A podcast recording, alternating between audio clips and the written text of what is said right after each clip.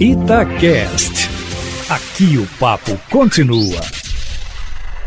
Se vão curtir ou não, pouco se sabe, mas a votação ontem à noite no Senado mostrou que não há unanimidade nessa proposta de adiamento das eleições de 4 de outubro para 15 de novembro e segundo turno em 29 de novembro, se houver necessidade, por causa da pandemia do novo coronavírus, mesmo tendo passado aí nos dois turnos.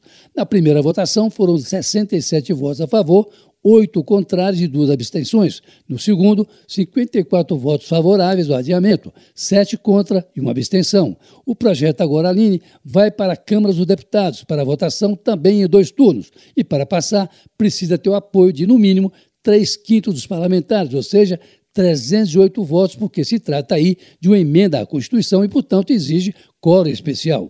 O projeto altera não só a data das, das votações, mas altera também uma série de outras etapas do processo eleitoral, Eustáquio, como a permissão para que os partidos façam convenções e reuniões para escolha de candidatos e formação de coligações virtualmente, e ainda permite ao Tribunal Superior Eleitoral estabelecer outra data para as eleições no caso de municípios que não tenham condições sanitárias de fazer na data definida pela emenda à Constituição. E no caso de um Estado, por exemplo, não ter condições sanitárias de fazer eleições, nas datas aprovadas, caberá ao Congresso, provocado pelo TSE, estabelecer uma nova data por meio de um decreto legislativo. O fato é que a PEC altera vários dispositivos do calendário eleitoral e é preciso que os partidos e presumíveis candidatos fiquem atentos aos novos prazos que terão, claro, é, que ser aprovados também pela Câmara dos Deputados e sem emenda, senão voltarão ao Senado para nova apreciação.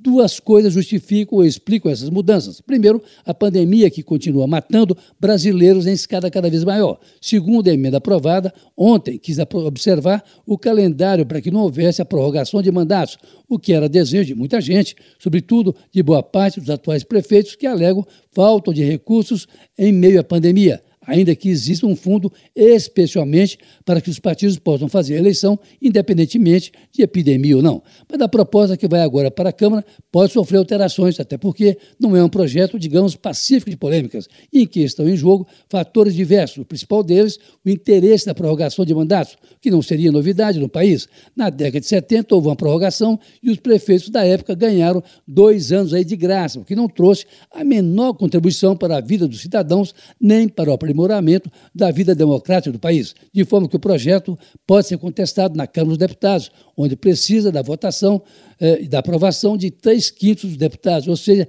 308 votos, o que não é fácil, ainda mais com o centrão de olho nessas votações, digamos, extraordinárias, onde acaba cobrando mais do executivo se for de interesse do governo, Aline Eustáquio, que até agora, no entanto, não tugiu nem mugiu. Se puder, fique em casa. Dias difíceis vêm por aí. Carlos Lindenberg, para a Rádio Itatiaia.